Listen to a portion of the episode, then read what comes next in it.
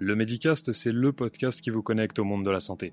Soignants, patients ou même étudiants, je donne la parole à leur histoire, leurs expériences, et nous tentons de décrypter les clés de leur satisfaction dans la sphère professionnelle comme dans la sphère personnelle.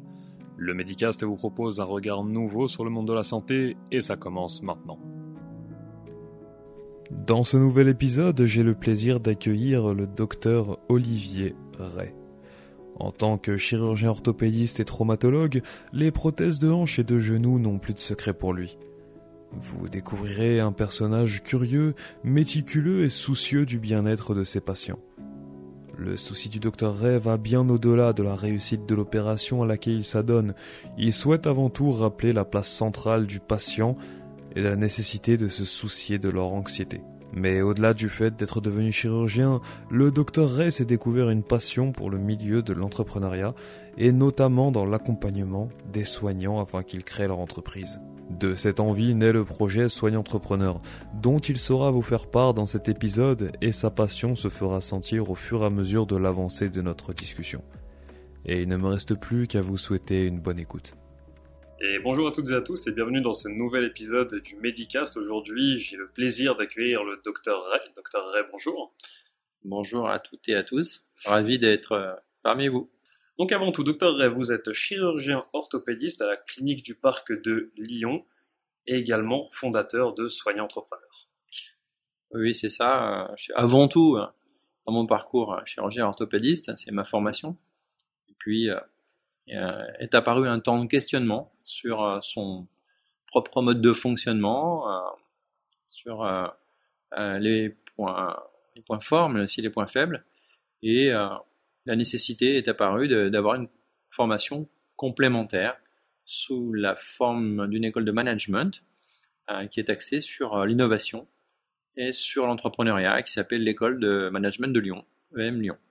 Donc on démarre déjà assez fort, à, savoir que vous avez fait une formation bah, complémentaire euh, à votre formation de chirurgien. Mais si on revient un petit peu euh, au début, euh, comment et pourquoi est-ce que vous êtes orienté dans, le milieu médical? Ça vous a apparu comme une, comme une révélation Alors c'est pas une révélation, en fait j'ai la chance d'être immergé dans ce milieu depuis plus de 50 ans. Mon père était chirurgien. Euh, c'est pas ça qui m'a forcément donné envie de lui ressembler, absolument pas. Il m'a jamais amené quelques pressions, que ce soit euh, sur ce plan-là, heureusement d'ailleurs, parce que c'est difficile de s'en euh, déparer. Mais euh, je me suis posé la question, effectivement, assez rapidement, de savoir si j'avais envie de travailler avec mes mains, ce que j'ai toujours fait, en fait. J'ai toujours bricolé très mal, d'ailleurs, parce que j'étais pas induit à ça. Je suis pas issu d'une famille vraiment de travailleurs manuels au sens propre du terme, d'artisans. Euh, ou de bricoleur, plus ou moins averti, mais j'adore euh, faire les choses avec mes mains. Et puis il y avait cette euh, fascination pour la connaissance, pour la complexité. Et il m'est apparu très rapidement que ce qui était sur le plan de l'ingénierie, notamment le plus séduisant, bah, c'était le biologique. Ça c'était clair. Et puis vient ou à peu près au même niveau, mais finalement sur un autre plan, c'est la dimension sociale, c'est la dimension humaine, euh, en sachant que je me suis toujours occupé des, des autres euh, au final. Et en, en, disant que plus c'était grave, plus j'avais euh, capacité à le faire. Un exemple, c'est celui d'un camarade qui s'était fracturé la jambe en jouant au football au milieu de la cour de récréation. C'était une fracture ouverte. C'était même une refracture parce qu'il s'était fracturé le tibia précédemment, ce qu'on a appris après, et il avait le, tibia à 90 degrés avec une mare de sang autour. Eh bien, c'est pas parce que j'étais le fils de machin qui était chirurgien que euh, je suis allé euh, à son contact pour voir ce qui se passait. C'est tout simplement un pour me rendre utile, deux savoir vraiment euh, pourquoi et qu'est-ce qu'on pouvait faire de, mieux pour cette personne-là spontanément. Donc cet épisode-là m'a beaucoup marqué, sans pour autant que je me sente investi d'une mission particulière parce que mon père était chirurgien. Donc finalement, oui, c'est ça s'est imposé à vous avec euh, le temps et l'expérience. Ouais, tout à fait, mais c'est surtout que j'ai toujours euh, bricolé, en fait, ouvert toutes les, machines qui me, qui me tombaient euh, sous la main, sans jamais savoir comment les remonter d'ailleurs. Mais le but était de savoir ce qu'il y avait à l'intérieur, comment ça marchait, et éventuellement pouvoir les réparer, ce que je ne savais pas faire à l'époque. Donc, vous voyez, tout cet ensemble-là a fait qu'après une, une réflexion analytique, euh, avéré que la médecine, et notamment éventuellement la chirurgie, était ce qui pouvait me convenir. Je dis bien dit ce qui pouvait me convenir, parce que c'est pas, c'était pas forcément le meilleur choix. Euh, c'était le, c'était le choix le plus adapté à l'époque. Ouais, ouais, tout à fait. Alors, ce que je vais dire va peut-être paraître un petit peu cru et volontairement euh, un petit peu provocateur. Hein, vous m'en voudrez pas. Est-ce que la chirurgie, finalement, c'est bricoler l'humain avec ses mains? Alors, bricoler euh, dans le bon sens du terme, c'est-à-dire euh, réparer, réparer avec euh, des, des, moyens techniques absolument extraordinaires, des moyens techniques extrêmement fiables. C'est important, c'est la fiabilité.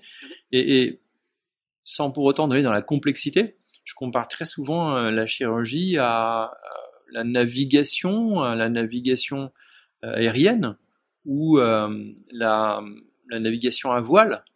On doit faire simple, on doit faire que ça ne se plante jamais et, et on doit aller d'un point à un autre en toute sécurité. Eh bien, c'est à peu près la même, euh, la même dialectique. Et, et euh, ça doit pas être compliqué. Les systèmes doivent souvent être redondants. Ça doit jamais planter. Eh bien, la, la chirurgie, c'est le même, c'est le même principe. Et c'est ce que j'ai toujours aimé, c'est-à-dire euh, pas forcément compliquer les choses, mais être efficace. Voilà, être efficace, être fiable, euh, et en même temps apporter un immense service, oui, si on peut.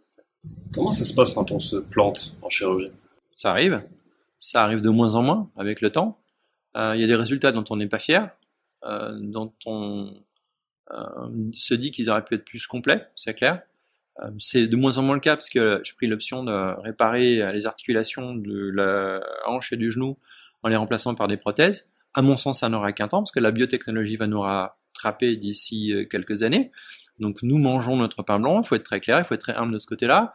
Euh, Aujourd'hui, euh, en ne faisant que ça, eh bien, on a des succès qui sont, euh, je dirais, assez réguliers et un taux d'échec qui est quand même relativement bas. Mais ça n'a pas été toujours comme ça. Eh bien, il faut savoir rester humble et avouer à, ses patients que le résultat n'est pas à la hauteur des espérances. Très souvent, c'est lui qui vous le fait comprendre, et expliquer les choses et tirer les leçons. Voilà, il faut être, euh, je pense, le plus humble possible. Euh, euh, L'échec existe, bien sûr. Il a parfois des, des conséquences euh, assez redoutables. Et, et, ce qui pose problème, c'est qu'en fait, ce sont ces échecs-là dont on se rappelle. On prend l'habitude d'être efficace. Je dis pas qu'on prend l'habitude de, de, sauver les patients, c'est absolument pas ça. Mais dans le métier où je fais, on, on, on se, on a le succès de routine on a le succès de routine. Et heureusement d'ailleurs, et on se rappelle à terme des échecs. Et c'est ces échecs-là euh, dont on va tirer les, les plus grands enseignements. Pourquoi la chirurgie orthopédique en particulier? Il y a un côté fonctionnel qui est évident. Euh, je je peux, peux, pas vous cacher le fait que euh, j'ai fait d'autres spécialités chirurgicales hein, durant mon clinica, durant mon internat. Ça marchait plutôt très bien. Ça marchait vraiment bien. Euh, la chirurgie viscérale, notamment, ça marchait super bien. D'autant que c'était les débuts de la célioscopie et que pratiquant aussi l'arthroscopie, ça allait bien. Euh, des choses très fines aussi, comme la microchirurgie, ça marchait très bien. Euh, les survasculaires, ça marchait bien aussi. Mais j'étais vraiment attaché à la fascination d'un truc que tout le monde fait tous les jours, qui vous semble d'un naturel euh, ordinaire, alors que c'est finalement extraordinaire, c'est la marche. Et je suis d'autant plus fasciné par la marche humaine, par la bipédie, que euh, que j'adore la robotique et que je vois que lorsque la robotique fait marcher des machines, eh bien, la robotique utilise les mêmes algorithmes, les mêmes principes que la biologie et la biomécanique humaine. Donc je trouve ça génial. Voilà, c'est ça. Si, ça c'est un, un, une business que j'ai depuis très longtemps, c'est-à-dire faire un site internet, une plateforme qui soit dédiée à un seul truc, savoir la marche humaine, pour montrer à quel point ce que l'on fait tous les jours est absolument extraordinaire. Et il suffit de pas grand-chose pour parasiter complètement le système. Un petit orteil qui va pas bien, euh, un ongle incarné du cinquième orteil, et ça déstabilise tout l'édifice ça euh, vous apporte des capacités euh, à la marche, à la course, au sport, qui sont radicalement transformées. Et je, j'adore toutes ces, ces, ces, histoires de biomécanique, de chaînes euh, musculaires. Je trouve ça fascinant. Après, il y a le côté purement physiologique aussi, qui est celui de, de la dynamique énergétique, en fait, de la rentabilité absolument fabuleuse de la fonction musculaire. Après, il y a toute la neurophysiologie associée à, au mouvement, c'est-à-dire la gestion des forces, des contractions musculaires au cours du temps, toute cette euh, programmation musculaire que, que l'on a et qui, qui là aussi est parfois complètement mise à mal. Et, nous, heureusement que nos kinésithérapeutes sont là, sont bien formés justement à reprogrammer le, la machine, parce que c'est finalement ce qu'on fait. Voilà, je suis fasciné de ça depuis très longtemps. Et puis, euh, étant un peu plus jeune, j'adorais travailler essentiellement le bois. La marqueterie, travailler sur des structures dures, en trois dimensions, en trois dimensions fixes, ça m'allait très bien. Donc voilà. Et puis aujourd'hui, ben, c'est un, un, un, atavisme particulier pour euh, les seniors euh, qui, euh, qui, durant la troisième phase de leur vie, ont envie de continuer à profiter de tout ça, à, à, pratiquer des activités sociales comme la danse. Le nombre de patientes et de patients que j'ai réparés à qui on a donné la capacité de refaire des danses de salon. C'est pour moi la prévention de certains troubles de coordination comme la maladie de Parkinson. D'ailleurs, euh, les Parkinsoniens, ils sont rééduqués en musique aujourd'hui, ils dansent ensemble. Et ben voilà, c'est un début. Et puis, bien entendu, les activités sportives qui aussi ont une dimension sociale. Voilà, je trouve ça extraordinaire. Et je suis de très près des patients et des patientes du club sportif dans lequel j'ai usé mes fonds de culotte, à qui j'ai mis en place des prothèses depuis presque une vingtaine d'années, avec des options technologiques que j'avais prises à l'époque, euh, euh, qui sont avérées payantes, pour gérer l'usure. Et cette usure, ils en auront pas. Et je trouve ça fabuleux. Je suis pas en train de nous expliquer que j'ai trouvé le Graal avant tout le monde. Mais en tout cas, les options qui avaient été choisies à l'époque, c'était les bonnes. Des gens qui ont repris le ski, qui font de la randonnée, voilà, avec une fonction très correcte, mais en même temps une gestion de l'usure à terme bah, qui est très bonne. Et c'était mon, c'était mon but au départ. Voilà. C'est, intéressant donc par que, que ce soit les seniors qui vous intéressent en particulier. Euh, j'ai pas l'impression que ce soit le cas de forcément tous les chirurgiens. Après, bien évidemment, chacun son, son cheval de bataille. On n'est pas là pour, euh, pour euh, juger qui que ce soit dans sa pratique. Cela dit, il y a un terme qui m'a intéressé. C'est que vous avez utilisé le terme réparer les patients. Oui, on les répare, effectivement. On répare le, on répare les articulations euh, physiologiques comme on peut réparer des articulations robotiques. Voilà. Sauf que c'est beaucoup plus compliqué. Mais en même temps, on a aussi, on exploite les capacités biologiques de réparation des systèmes et notamment d'intégration des implants dans des structures vivantes.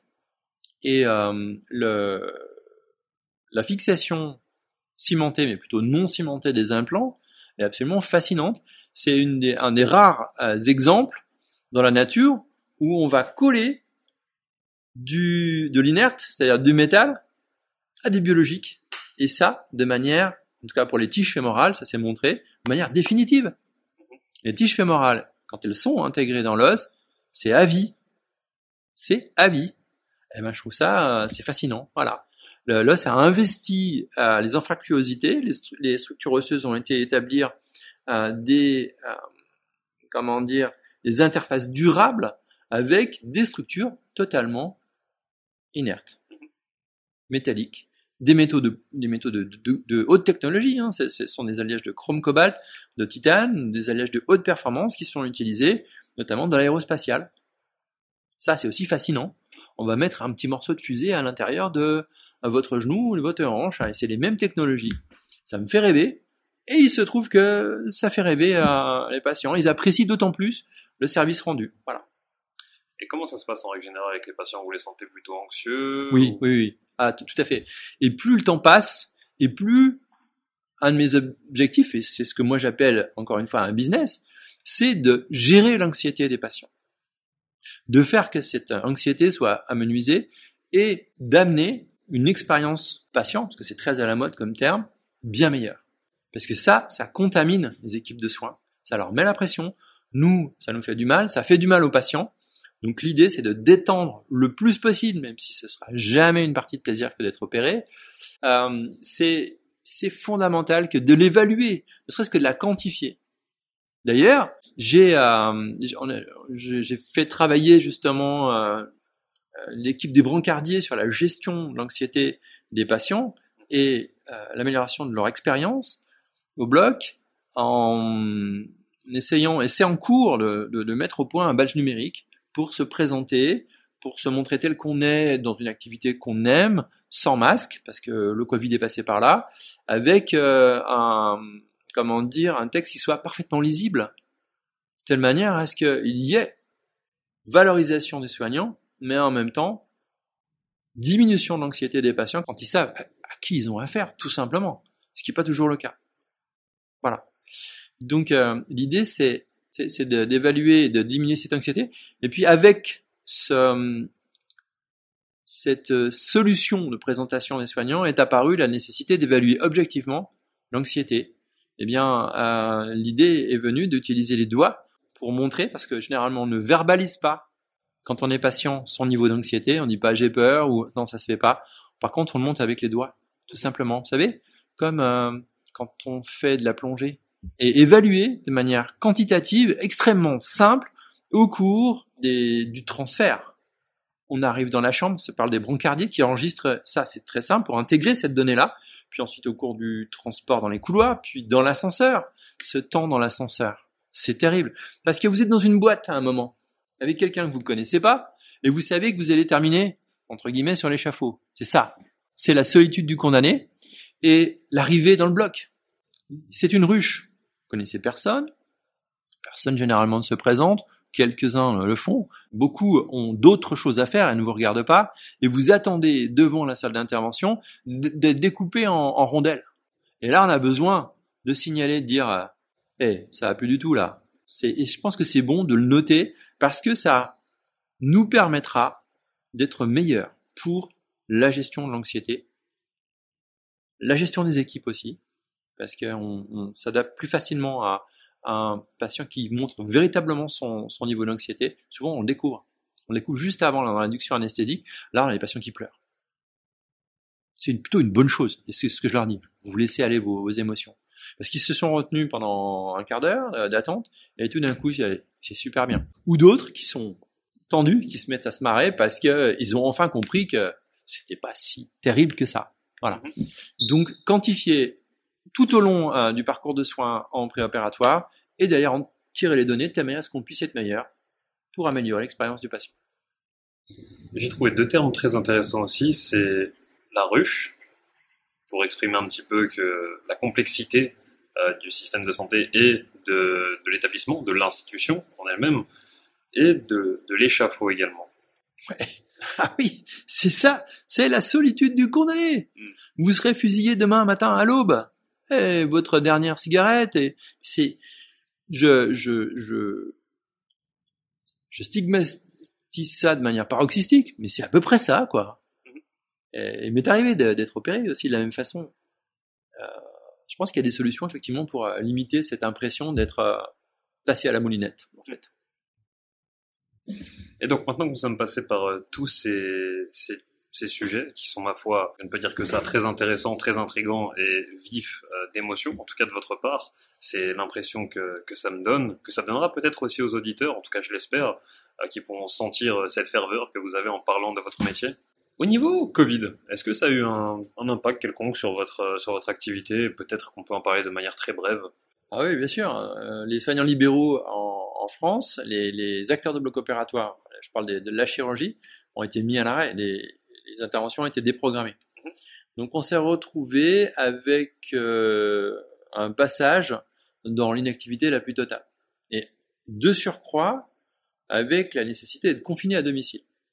Donc euh, je vous laisse euh, imaginer la catastrophe que ça a été, c'est-à-dire une perte de revenus, parce qu'on a une compensation financière qui est ridicule, on va pas se plaindre, encore une fois, c'est pas, pas le problème, mais il y a quand même cette inquiétude de, de, de pas, euh, pas pouvoir gagner sa vie, de servir à plus grand chose, en tout cas pour la chirurgie, parce qu'on nous ne sommes pas réanimateurs, et bien entendu à tourner en rond, avec des personnes qui sont elles aussi stressées, professionnels de la santé, qui vous envoient leur stress.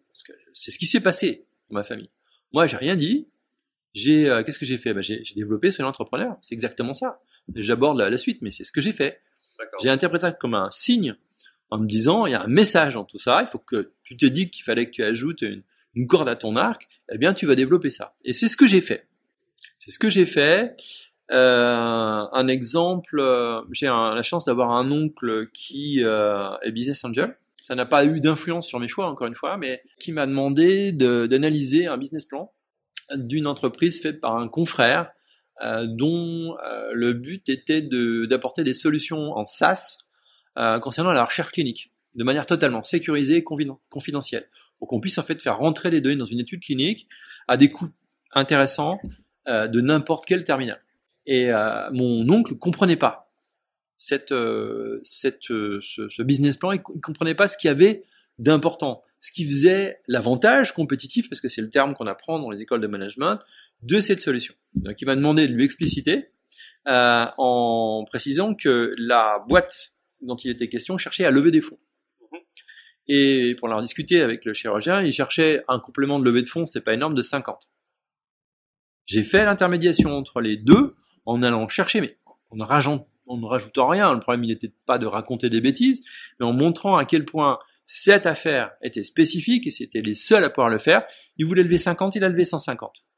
Donc là, je me suis dit qu'il y avait peut-être un truc à faire derrière. Mhm. J'étais peut-être sur la voie. Alors inutile de vous dire que je n'ai absolument pas contractualisé, c'était du bénévolat. Mais il y avait un truc à faire. Voilà. Et puis est arrivé euh, l'année 2020, euh, la fin de l'année 2020, le deuxième confinement. Et là, j'avais été embauché pour lever des fonds, cette fois-ci, via le réseau euh, embryonnaire que j'avais développé, qui est associé à Soin Entrepreneur. Et il s'est agi de lever, l'objectif était de lever 2 millions et demi pour une société d'un soignant qui avait fondé donc une solution euh, qui en fait configure les outils, les outils de base pour créer des plateformes de mise en relation entre soignants et patients, entre patients et structures de soins. Voilà. Et euh, arrive le deuxième confinement.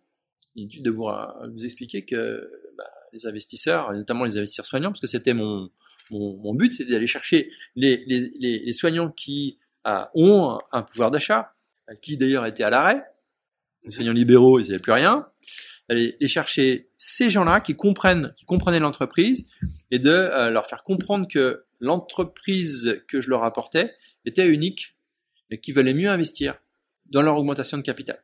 Donc deuxième confinement arrive. Qu'est-ce que vous voulez que je raconte à ces gens-là? Ça a été le, le trou. J'avais levé zéro. Et puis, euh, bah, qu'est-ce qu'on a fait? On a été chercher l'essentiel de cette entreprise. Pourquoi est-ce que ce sont les seuls à faire telle telle solution? Pourquoi ce sont les seuls à pouvoir avoir une telle croissance et derrière rentabiliser un investissement de comment dire de j'allais chercher chez, les soignants. Bien de zéro, on est passé à 400 000 euros. Les fondateurs avaient déjà leur réseau acquis à leur cause, ça avait parlé à ce réseau. Et moi, je n'en avais pas. Donc, ils ont été chercher 1,8 million. Donc, en plein Covid, j'ai été chercher 400 000 euros, seul. Et avec des méthodes qu'on m'a reproché après. C'est-à-dire que je me suis pas mis un costard. J'ai pas mis de cravate. J'ai euh, fait un peu le one-man show, parce que je sais le faire. Et c'était pas pour me faire remarquer, c'était parce que je croyais beaucoup dans cette, euh, dans cette, euh, dans cette société. Et donc j'ai été élevé 400. Sauf que c'était pas comme il fallait faire. Et que je ne pouvais pas rester affilié ma vie durant à cette société et ne faire que ça. C'est-à-dire être président d'un véhicule d'investissement dans cette société. C'est pas possible. J'ai beaucoup de respect pour les fondateurs, mais je ne pouvais pas. Donc ça s'est arrêté là. Mais de zéro, j'ai fait 400. Donc là aussi, ça va faire parler correctement les entreprises, aller trouver les bons, euh, investisseurs, c'est un truc que, je sais faire. Et c'est ce qui m'a permis de faire le Covid. Mais euh, ça a été un sacré boulot aussi. Je me suis investi, mais comme jamais. Et j'en ai fait trop en fait. Chercher à tout comprendre, toutes les, astuces de euh, sur le plan juridique, notamment des différentes augmentations de capital qui, qui ont eu lieu parce qu'en fait il y en avait plusieurs. Aller lire les contrats, aller les comprendre, et ça je l'ai fait. J'en tire pas beaucoup d'informations aujourd'hui, sauf que euh, il y a des petites des petits pièges que j'ai été été chercher. Enfin, j'ai posé le doigt sur les lacunes de l'information depuis les, les, les comment dire les fondateurs. Et ça n'a pas forcément plu. Voilà, notamment sur le plan de la fiscalité. Ah, il y a un moment où ça s'est arrêté. C'est pas grave, c'est une bonne leçon. C'est une motivation à poursuivre cette, euh, cette espèce d'aventure que moi j'ai appelée soignant entrepreneur, parce que soignant entrepreneur, ça m'énerve. Donc euh, je compacte, je dis les deux en même temps. Soignant entrepreneur, bah, qu'est-ce que c'est exactement? S'il fallait le résumer en quelques lignes. Alors, c'est c'est vraiment une, un réseau. C'est un réseau. Je- ce que je fais, ce que je, je prétends savoir faire et que d'aucuns ne font pas forcément bien, c'est d'aller chercher des talents. Ceux qui ont réussi, ceux qui se sont plantés, mais ceux qui ont tenté l'aventure. Il y en a. Et plus on cherche, plus on en trouve. C'est comme les chanterelles que j'ai trouvées euh, ce week-end, on en a envoyé une, il y en a peut-être 10 autour. Et puis, on, on va aller un petit peu plus loin, on va en trouver 50. Et puis, on va aller un petit peu plus loin, voilà, c'est ça. C'est, c'est, ça fait partie de mes capacités. C'est-à-dire aller euh, en explorateur. Aller jouer sur des terrains qui finalement sont, sont pas les miens, mais avec des personnes auxquelles je sais parler. Donc, faire que ces personnes bien particulières, on puisse les voir et que d'aucuns puissent se dire, ouais, c'est bien ce qu'il a fait, moi j'aime bien. Et je peux lui parler. Et euh, on va en tirer les leçons. Et moi j'amène avec tout ça un écosystème. C'est-à-dire, euh, en pratique, une structure de soins qui est la clinique du parc qui permet d'expérimenter certaines solutions. Euh, le- L'entreprise Capsix Robotics dont on parlait euh, avant cette interview qui fait du massage robotisé, qui a été expérimenté pour les soignants et pour améliorer leur QVT, et Dieu sait s'ils en avaient besoin après le Covid, eh bien, cette société a été fondée par un couple de développeurs informatiques et de roboticiens et un kinésithérapeute et qui a une histoire extraordinaire. Bah, je vous invite à, à lire les trajectoires digitales de Stéphane Rollet sur, euh, sur l'entrepreneur.com et sur le, sur le blog, mais c'est exactement ça. Donc je vais les chercher, ces gens-là. J'essaie de les comprendre. C'est probablement les gens de la santé que je respecte le plus. Et ça, ça ne regarde que moi. Parce qu'il y a une part créative, il y a une part de prise de risque que j'admire profondément. Des gens qui ont eu la vision, les idées, qui sont passés à l'action et qui font un truc qui marche et qui rend, euh, qui rend service. Surtout dans les structures de soins, moi je dis génial, j'adore, j'adore, ça me fascine, donc je continue. Alors je continue avec euh, notamment le plus récent qui s'appelle Viette, Viette Nguyen, qui est anesthésiste réanimateur à Saint-Étienne, qui a configuré une solution qui permet à tout acteur de, de réanimation d'utiliser une dialyse. Ça fait chier tout le monde la dialyse. C'est compliqué Je veux, bien vous croire. c'est compliqué. Alors, la néphrologie, c'est, c'est, c'est hyper complexe. Et bien là, il fait du logiciel qui vous permet de piloter la dialyse, qui vous permet d'apprendre, qui vous permet de corriger vos erreurs. Tous les patients dialysés au CH de Saint-Étienne aujourd'hui sont dialysés avec la solution Dialysie. Je trouve ça génial. C'est ça, c'est l'observation d'un point de friction qui fait suer tout le monde et un digital native, c'est exactement ça, entrepreneur depuis toujours, parce qu'il est comme ça, eh ben, il va vous apporter la solution, et vous permettre de vous prendre pour un néphrologue. Génial. Voilà. Puis il y en a d'autres encore. Et ces, ces, ces, ces individualités-là, moi, j'ai, c'est, une passion de discuter avec ces, ces, gars-là. Il y, a, y a des femmes aussi, hein. on les voit un peu moins parce que sur le plan organisationnel c'est compliqué. Euh, d'ailleurs, on leur amène des solutions aussi, c'est un écosystème qui leur permet de, de se coacher mieux, par exemple de- de- d'être plus disponible. euh, J'essaie d'amener des individualités, des services externes, de telle manière à ce que euh, ce problème de l'organisation de du burn-out, de la prévention du burn-out, euh, puisse être abordé avec des coachs spécialistes, notamment un gars qui est, euh, comme on fait partie du club santé de l'EM aussi, euh, qui s'occupe, euh, qui est un, ancien étudiant en neuropsychologie, et il est devenu coach. Je trouve ça génial. Voilà, parce que ce problème de la surcharge mentale, elle est centrale et encore plus importante dans la vie du soignant. Qui se déclare un intérêt pour la création d'entreprise. Donc c'est compliqué. Voilà, donc il y a tout un écosystème, il y a un travail avec des écoles de commerce, axé sur euh, l'innovation. Alors il y a IRIG qui est à l'incubateur H7 à la Confluence, qui est venu nous aider pour des missions d'exploration, pour l'identification des besoins, et notamment l'observation du parcours patient au bloc opératoire. C'est la première fois qu'on a vu euh, un étudiant, euh, des étudiants d'école de commerce qui étaient là en observation du, parcours patient. Ils nous ont apporté une vision très différente, très, très instructive. Et puis, belles opportunités. Parmi ces étudiants, euh, c'est Athème un thème qui est d'origine tunisienne, mais aussi japonaise. Et comme je connais des chirurgiens au Japon, eh ben, il les a contactés en, japonais. Il est allé leur demander comment ça se faisait au Japon.